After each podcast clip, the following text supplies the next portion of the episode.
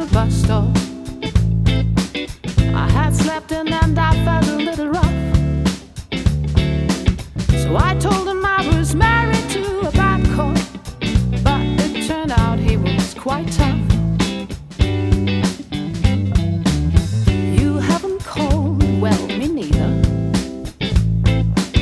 But I'm sending you all my tender thoughts. I've never watched a telephone.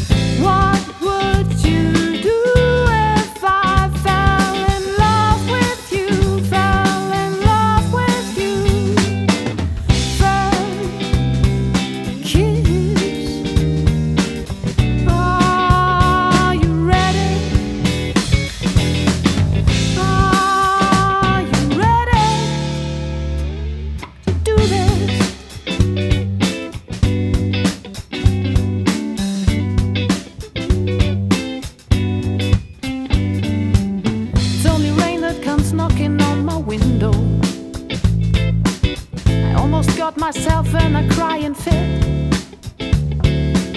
Oh, how I wish we get drenched to skin, me and you.